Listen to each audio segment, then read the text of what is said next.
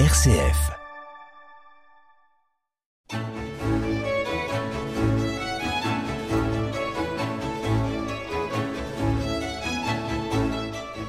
Voici l'échappée belle en musique, votre rendez-vous avec la musique classique et nous retrouvons aujourd'hui Jérôme Douard. Bonjour Jérôme. Bonjour Bruno, bonjour à tous. Alors que les scènes euh, lyriques reprennent leur spectacle en cette fin de saison marquée par le Covid, elles se projettent déjà vers la saison 2021-2022 que l'on espère normale. Alors Jérôme, vous nous proposez de parcourir les projets pour l'Opéra de Paris. Comment se passe la reprise et les annonces de saison pour la rentrée? Alors les annonces de saison, elles ont encore eu lieu, je dirais, un peu sous l'égide de l'urgence sanitaire, puisque beaucoup se sont faites en fait par euh, Internet et euh, par le biais de, réunions à distance. Euh, néanmoins, les saisons tant de l'Opéra de Paris que du Théâtre des Champs-Élysées pour 2021-2022 ont été présentées dans le courant de ce mois de mai. À noter que la Philharmonie de Paris, elle, ne présente sa saison que jusqu'au mois de décembre. Alors l'annulation de la quasi-totalité de la saison 2020-2021 a sans doute influé sur la saison qui va s'ouvrir en septembre. Jérôme, y a-t-il des reports de spectacles non donnés au cours de l'année? Quelques spectacles, en effet, qui étaient prévus cette saison vont être repris la saison prochaine. Et très, de manière assez plaisante, le début de la saison 2020-2021 euh, à l'opéra ressemble presque goutte, euh, goutte pour goutte euh, à la saison qui devait être présentée en 2020-21. C'est-à-dire qu'on retrouvera un spectacle de Marina Abramovic au Palais Garni tout début septembre, Les Sept Morts de Maria Callas, reprise de l'Iphigénie Antoride de Gluck au Palais Garnier en septembre, et puis euh, de fin septembre à début novembre, l'Élixir d'amour de Donizetti qui était déjà prévu la saison dernière. Alors Jérôme, y a-t-il aussi des productions nouvelles? Quelle sera la première nouvelle production inscrite au répertoire à la rentrée? Alors il y a certes des nouvelles productions et euh, la première nouvelle production de la saison est une sorte d'événement puisqu'il s'agit en effet d'Oedipe de Georges Enesco qui sera présenté à l'Opéra Bastille du 20 septembre au 14 octobre. C'est un ouvrage qui avait été créé à l'Opéra de Paris en 1936 mais qui n'avait guère été donné depuis. Georges Enesco, en tout cas cette œuvre, n'avait pas eu l'air de rencontrer son public, mais un enregistrement effectué il y a quelques années a permis euh, de remettre euh, en avant cette œuvre d'un compositeur qui euh, est influencé par son, le folklore de son pays d'origine. Il est, il est né roumain, mais aussi par ses études qu'il a faites à la fois en Allemagne et en France. Donc, euh, son langage musical emprunte euh, tout à la fois à Brahms, euh, Richard Strauss, mais aussi à Debussy, à Gabriel Fauré. Oedipe, c'est une tragédie lyrique qui a été écrite d'après Sophocle et c'est après avoir vu une représentation à la Comédie Française que Georges Enesco a été euh, en quelque sorte inspiré pour créer un opéra sur ce thème. Alors j'ai choisi comme extrait, bien un extrait de cet enregistrement, qui est le, seul grand enregistrement qui a été effectué de l'œuvre euh, en 1990. Il s'agit donc euh, d'un extrait de la scène finale où nous allons entendre Oedipe qui est interprété par José Vandamme. Il est accompagné par l'orchestre philharmonique de Monte-Carlo sous la direction de Laurence Foster.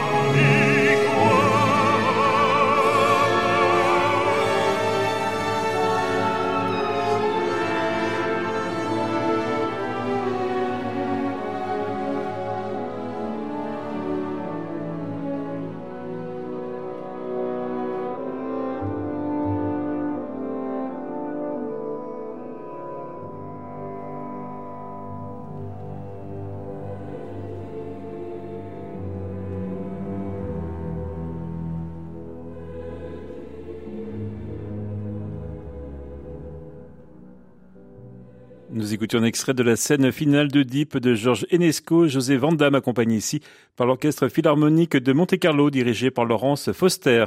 Alors Jérôme Douard, avec la nouvelle direction par Alexandre Neff, se profile aussi un changement de directeur, de directeur musical pour l'orchestre de l'opéra. C'est Gustavo Dudamel qui va occuper la fosse de Garnier et de Bastille. Qu'est-ce qu'on peut dire de ce jeune chef? Eh bien, d'abord qu'il est vraiment jeune, puisqu'il vient juste d'avoir 40 ans.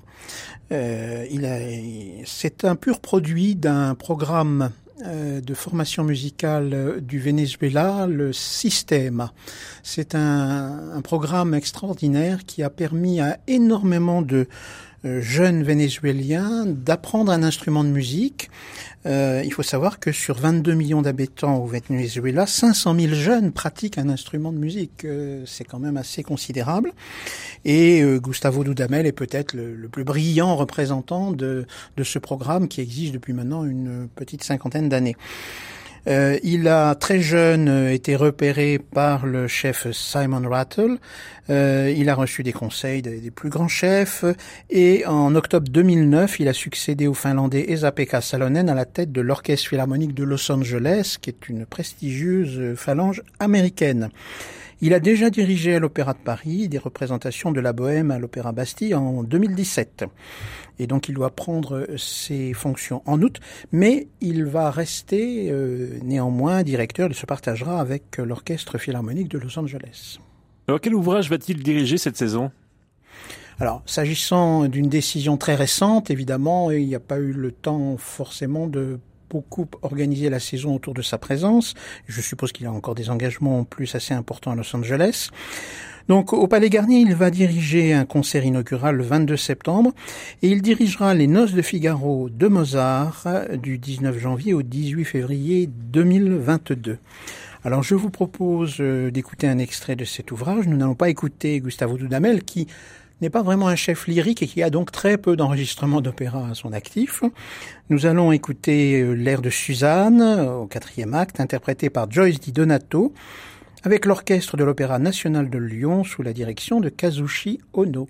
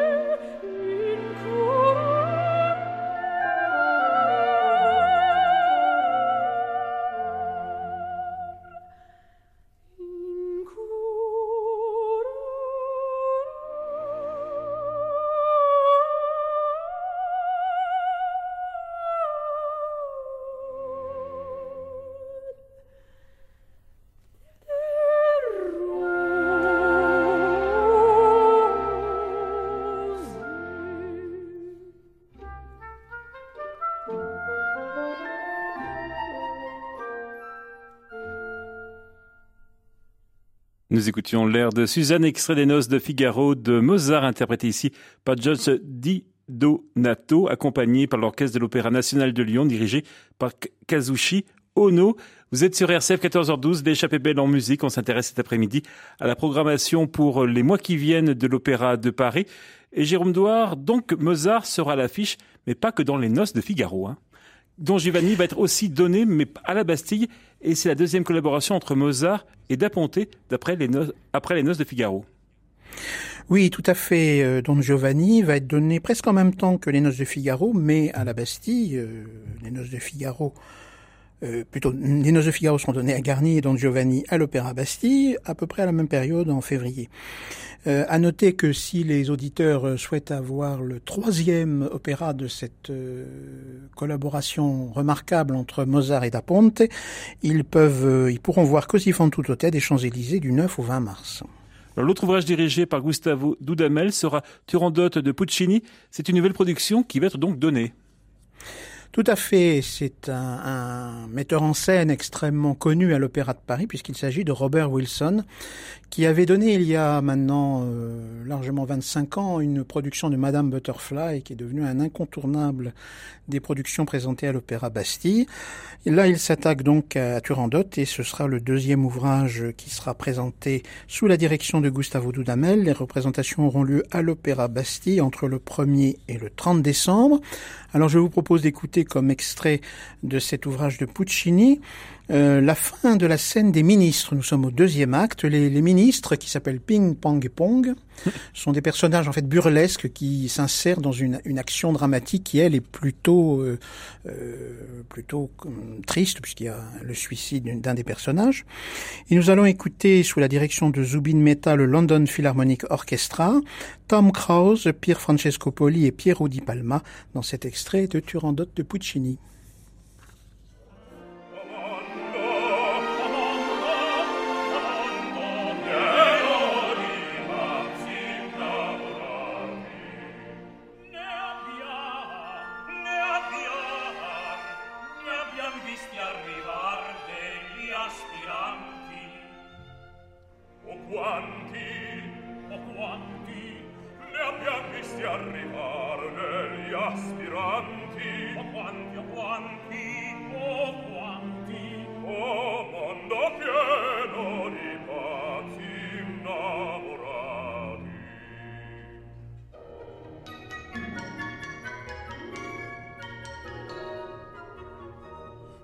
ricordate il principe regal di Samarcanda fece la sua domanda e lei con quale gioia gli mandò il boia. Il boia. E mi siamo cosa saccavinita con gli orecchini come i campanelli. Amore chiese fu decapitato e per il principe dei Kirghisi uccisi uccisi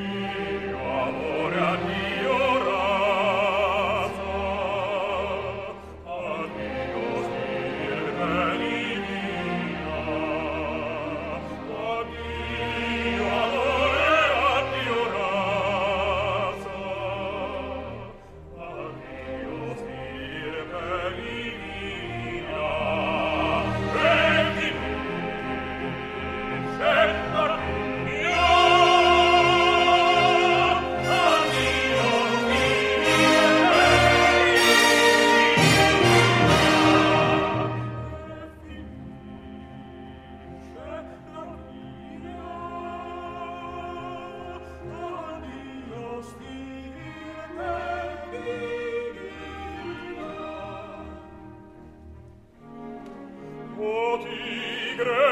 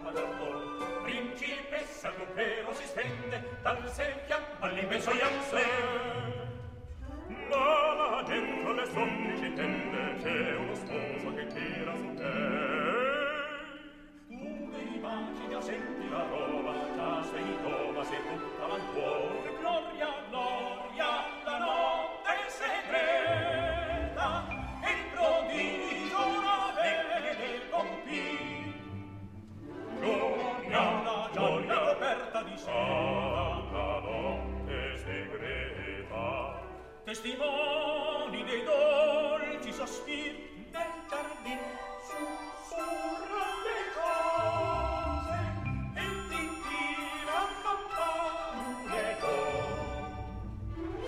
si sospira parole amorose di rugiore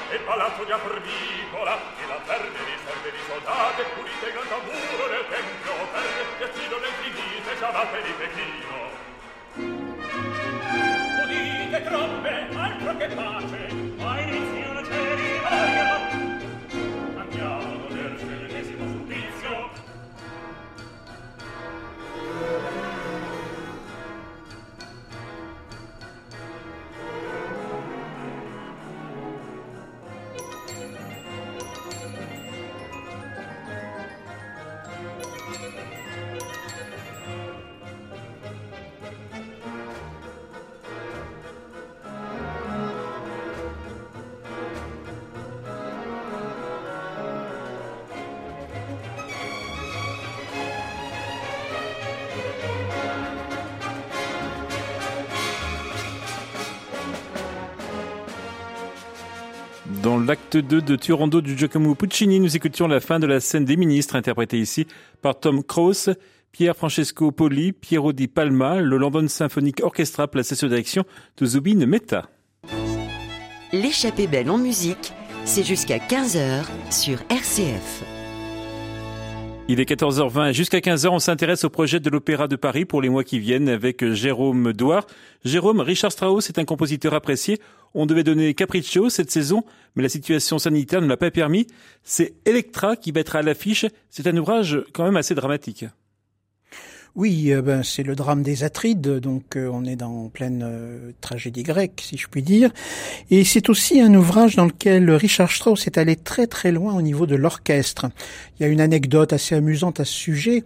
Pendant les répétitions, la, la chanteuse qui chantait le rôle d'Electra avait pourtant une voix très très puissante et à un moment, Richard Strauss a dit à l'orchestre, plus fort, j'entends encore Madame Schumann-Heink. Alors je ne sais pas comment il faut l'entendre. Est-ce que vraiment sa voix était horrible, ou Oui. alors est-ce que plutôt il voulait vraiment donner la première place à l'orchestre, allant au-delà des voix? Alors le répertoire allemand, Jérôme, sera aussi illustré par d'autres ouvrages. hein. Oui, Wagner sera deux fois à l'affiche puisqu'on pourra voir le vaisseau fantôme à l'Opéra Bastille du 7 octobre au 6 novembre. Parsifal euh, sera donné du 24 mai au 12 juin et Vodsek d'Alban Berg également sera donné du 7 au 30 mars. Richard Strauss, euh, son opéra Electra sera lui donné du 10 mai au 1er juin 2022. Alors je vais vous proposer d'écouter un extrait d'Electra.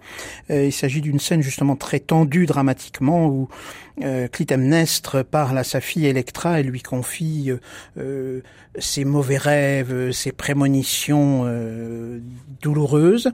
Nous allons écouter Eva Marton et Mariana Lipovsek, accompagnées par l'orchestre de la radio de Munich sous la direction de Wolfgang Savalich.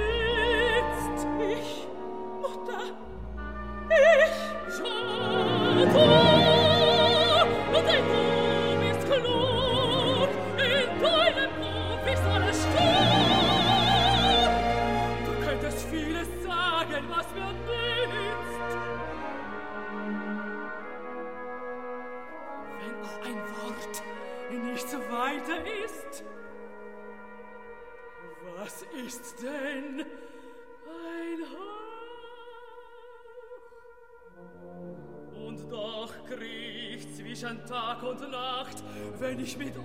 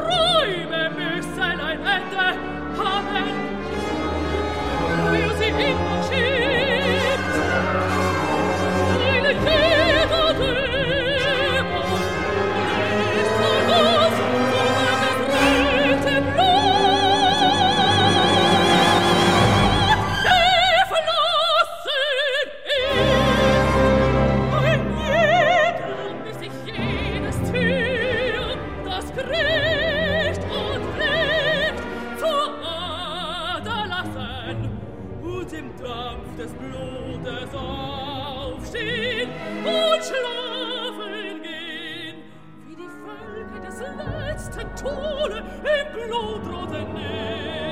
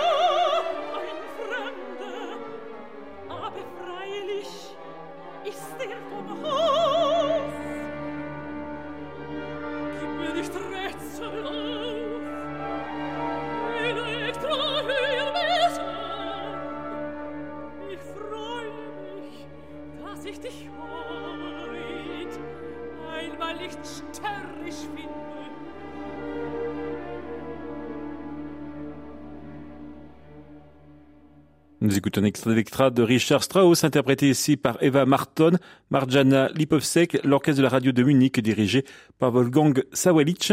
Vous êtes sur RCF, il est 14h30. Nous continuons d'évoquer les projets de l'Opéra de Paris avec Jérôme Doard, compositeur et chef d'orchestre qui a eu une renommée extraordinaire.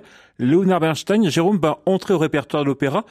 Que peut-on dire de cet ouvrage A Kit's Place oui, Quiet Place, c'est un ouvrage assez curieux dans la carrière de Leonard Bernstein. Leonard Bernstein, c'est un, compositeur évidemment très très connu pour euh, West Side Story et pour, d'autres œuvres qui ont été extrêmement populaires. C'est un compositeur qui à la fois marie les influences de la musique américaine, carrément le jazz, euh, euh, la musique noire, enfin et qui, mais qui en même temps est un compositeur extrêmement savant. Alors cet ouvrage a eu une genèse compliquée. Il avait écrit, euh, quand il était très jeune, un opéra intitulé euh, Trouble in Tahiti, et euh, A Quiet Place est une sorte de suite, c'est-à-dire que les deux ouvrages ont des personnages en commun. il s'agit en fait de quelque chose qui tourne autour de l'incommunicabilité dans un couple. C'est pas du tout un thème grandiloquent ou tragique. Hein. C'est vraiment quelque chose de d'assez intime. Et puis la création a été alors un four complet. Les critiques ont été assassines contre l'œuvre de Bernstein. Donc du coup, il l'a beaucoup retravaillé. Il a réintroduit des extraits de son premier opéra. Enfin, il a vraiment beaucoup retravaillé plusieurs fois. Il y a une version qu'on peut considérer comme définitive qu'il a enregistrée à Vienne en 1986. L'ouvrage est quand même resté un peu confidentiel. Jusqu'à ce qu'il y ait une dizaine d'années, il a été donné à New York. Et là, il est rencontré vraiment un très très grand succès. Et c'est pourquoi il va rentrer au répertoire de l'Opéra de Paris, au Palais Garnier, entre le 7 et le 30 mars 2022. Alors, Jérôme, y aura-t-il un autre ouvrage contemporain à l'affiche de cette saison? Tout à fait, euh, un ouvrage de Georgi Kurtag, qui est un compositeur euh, hongrois, et qui a écrit un ouvrage intitulé Fin de partie, euh, qui est inspiré de Samuel Beckett. Et cet ouvrage va être donné au Palais Garnier du 28 avril au 19 mai. Alors on va rester avec Leonard Bernstein. Je vais vous proposer d'écouter un, extrait de ce A Quiet Place. Il s'agit d'un trio au premier acte. Nous allons entendre Beverly Morgan, Peter Cazaras et John Brandstetter avec l'orchestre symphonique de la radio autrichienne sous la direction de Leonard Bernstein.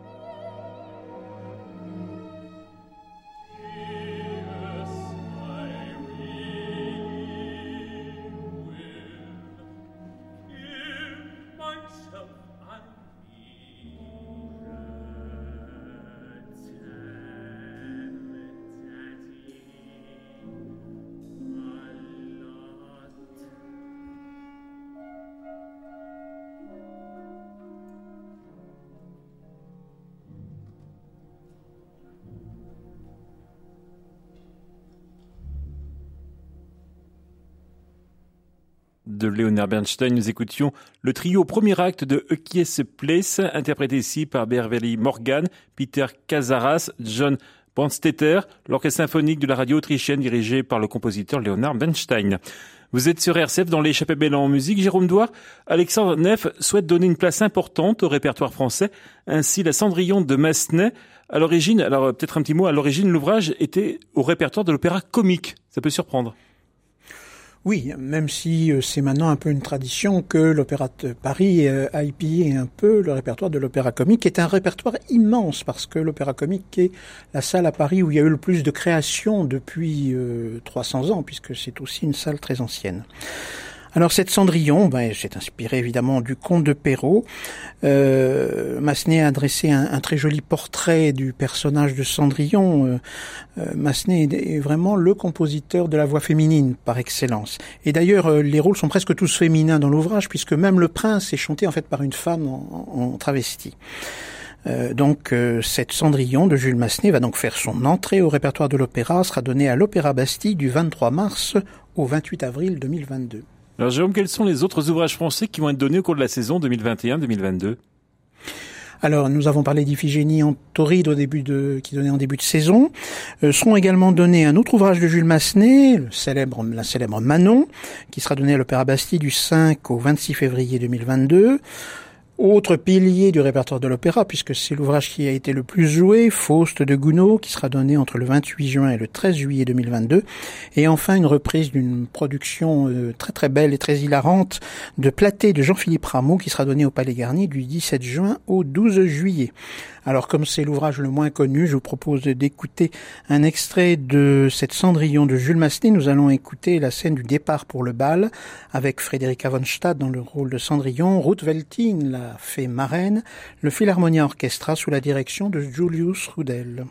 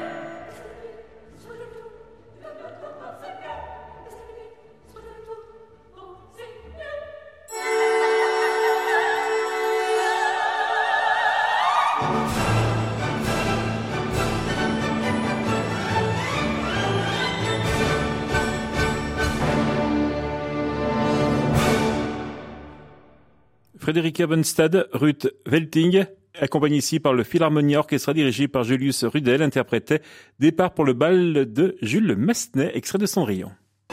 L'échappée belle en musique, Bruno Fuma. 14h43 sur RCF jusqu'à 15h avec nous, c'est Jérôme Douard pour évoquer les projets de l'Opéra de Paris. Alors Jérôme, si l'Opéra de Paris c'est l'art lyrique, c'est aussi et de tout temps la danse. Qu'est-ce qu'il y a de particulièrement notable pour euh, cette saison de ballet? Ah, il y a un grand événement cette saison pour le ballet de l'opéra. Euh, Pierre Lacotte, ce jeune homme de 89 ans, songez qu'il est rentré à l'école de danse de l'opéra en 1942. Euh, et qui est un chorégraphe euh, expert de la reconstitution du ballet romantique, a décidé de créer, et c'est un projet qu'il porte en lui depuis assez longtemps, un ballet sur le rouge et le noir euh, de Stendhal.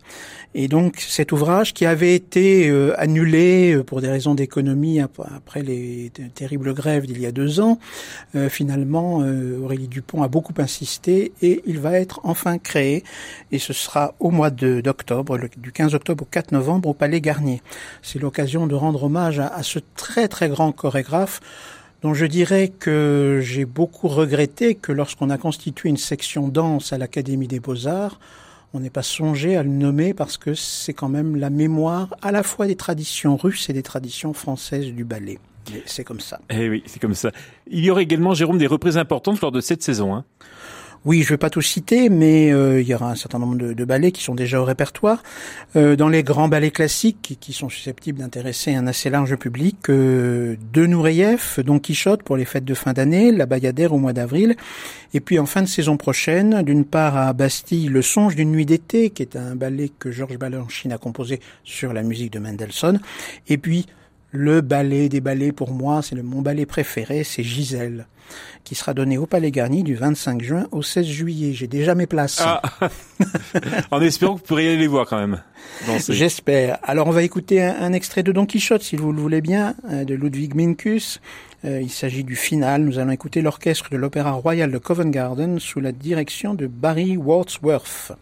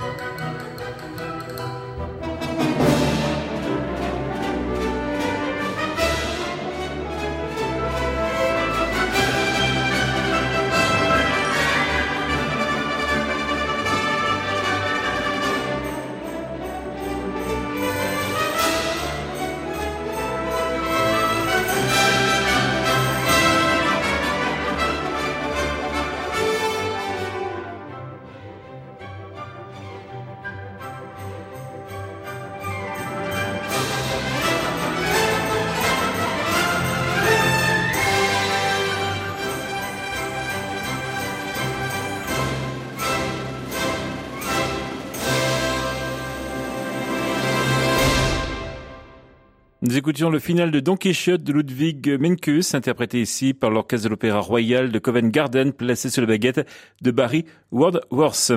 Alors Jérôme Douard, pour terminer cette présentation de la saison 2021-2022 à Paris, nous allons nous tourner vers le théâtre des Champs-Élysées. Quels ouvrages sont inscrits pour cette saison? Alors le Théâtre des Champs-Élysées, comme euh, c'est le cas de l'opéra, euh, va programmer des ouvrages qui auraient dû être donnés cette saison. Euh, c'est le cas par exemple de Péléas et Mélisande qui sera donné du 9 au 15 octobre, qui permettra d'entendre Patricia Petitbon et Stanislas de Barberac. Il y aura également une production au mois de novembre d'Eugène Onegin de Tchaïkovski, avec une, curieusement une distribution presque entièrement française, bien que ce soit un opéra russe. Euh, dans la veine de ce que le Théâtre des Champs-Élysées fait en mettant à la portée du jeune public des grands opéras, une version plus pour le jeune public de Rigoletto de Verdi. Nous avons parlé tout à l'heure de Così van tutte qui sera donné également du 9 au 20 mars. Avec la veille parisienne, c'est un répertoire léger qui n'est pas dans les usages de ce théâtre, hein, Jérôme. En effet, pour les fêtes de fin d'année, alors que le Théâtre des Champs-Élysées très souvent donné un spectacle de ballet, cette saison, ils vont donner La vie parisienne d'Offenbach, qui est donc une, une grande opérette. Euh, c'est toutefois sûrement un événement, puisqu'il s'agira de la première mise en scène de Christian Lacroix. Alors Christian Lacroix est très connu pour avoir fait énormément de costumes, de décors pour des, des théâtres d'opéra. C'est un, un amoureux fou de l'opéra et de la danse. Mais là, il va se lancer euh, dans la mise en scène. Donc, c'est un petit peu l'événement pour ces fêtes de fin d'année. Alors, je vais vous proposer d'écouter un extrait de cette vie parisienne euh, qui va peut-être augurer de ce, que, ce qui se passera la saison prochaine, euh, puisqu'il s'agit de l'ère du baron. Nous allons nous enfourrer jusque-là. J'espère que nous aussi, on va se fourrer de l'opéra jusque-là. Nous allons écouter Michel Roux avec l'orchestre des concerts L'amour sous la direction de Jules Gressier.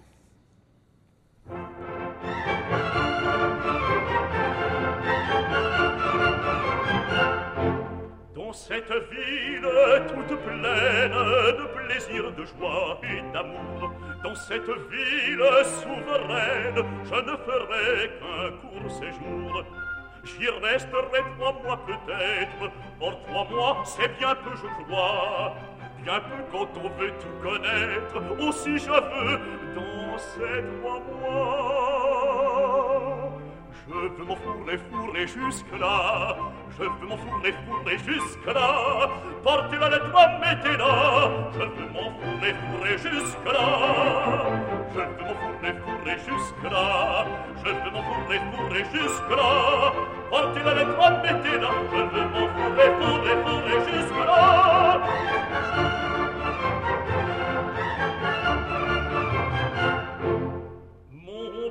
gentilhomme austère tint ma jeunesse avec rigueur. Il ne comprenait rien, mon père, aux exigences de mon cœur. J'ai dû garder ma robe blanche jusqu'à mon mariage, mais je prétends prendre ma revanche. C'est le moment ou bien jamais. Je veux m'enfourrer, fourrer jusque-là. Je veux m'enfourrer, fourrer jusque-là. Portez la lettre, mettez-la. Je veux m'enfourrer, fourrer jusque-là. Je veux m'enfourrer, fourrer jusque-là. Je veux m'enfourrer, fourrer jusque-là. Portez la lettre, mettez-la. Je veux m'enfourrer, fourrer, fourrer jusque-là.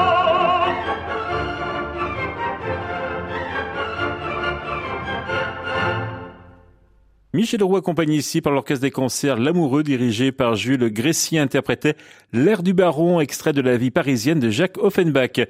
Jérôme, en revanche, la musique baroque est fréquemment affichée dans le théâtre de l'avenue Montaigne. Les ouvrages baroques sont donnés soit en concert, soit en mise en scène, hein, c'est ça?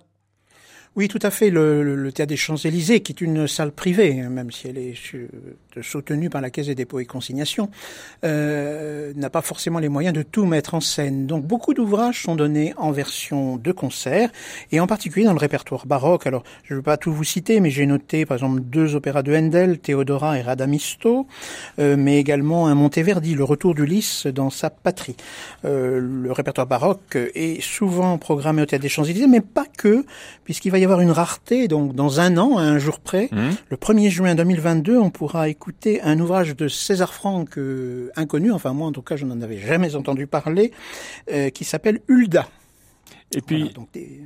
donc, ce sont des, des mmh. raretés qui sont aussi à l'affiche du Théâtre des Champs-Élysées. Puis dans notre style, Jérôme, Jules César de Haydn va marquer une évolution dans la carrière de Philippe Jarouski. Oui, euh, Jules César ou Giulio Cesare in Egitto, si on veut le titre italien, euh, qui est un ouvrage de Handel très très connu, euh, va permettre à Philippe Jarouski de faire ses débuts comme chef d'orchestre.